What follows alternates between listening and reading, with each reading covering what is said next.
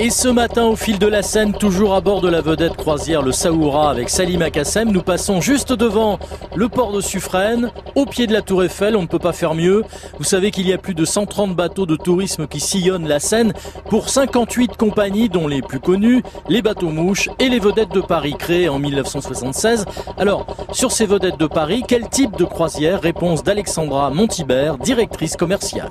Oui, absolument. La croisière en famille à Paris est une de nos offres inédites euh, sur la scène, à savoir que vous avez une croisière guidée par un guide spécialiste du jeune public pour apprendre aux petits et aux grands toute l'histoire, les anecdotes les plus farfelues de Paris et de ses monuments. Vous avez d'autres croisières euh, en, journée, à savoir la croisière guidée euh, en journée de 11h à 19h sur la même thématique mais pour les adultes avec un commentaire enfant aussi sur notre application gratuite et en soirée spéciale amoureux la croisière apéro qui est une croisière avec un mix original créé par un DJ connu à Paris et un verre à la main.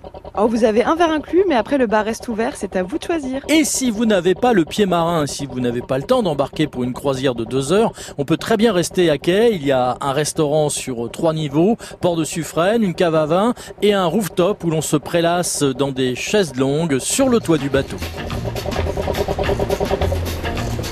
Cinq bateaux de ponton avec la Tour Eiffel en vraie carte postale qui a toujours envie d'enjamber la Seine depuis 1889 et de partir à saut et à gambade sur euh, la rive droite. Et nous, nous filons sur la Seine depuis le Saoura. C'est un petit bateau passe-partout de la société Paris Waterway, une autre manière d'aimer et de visiter Paris.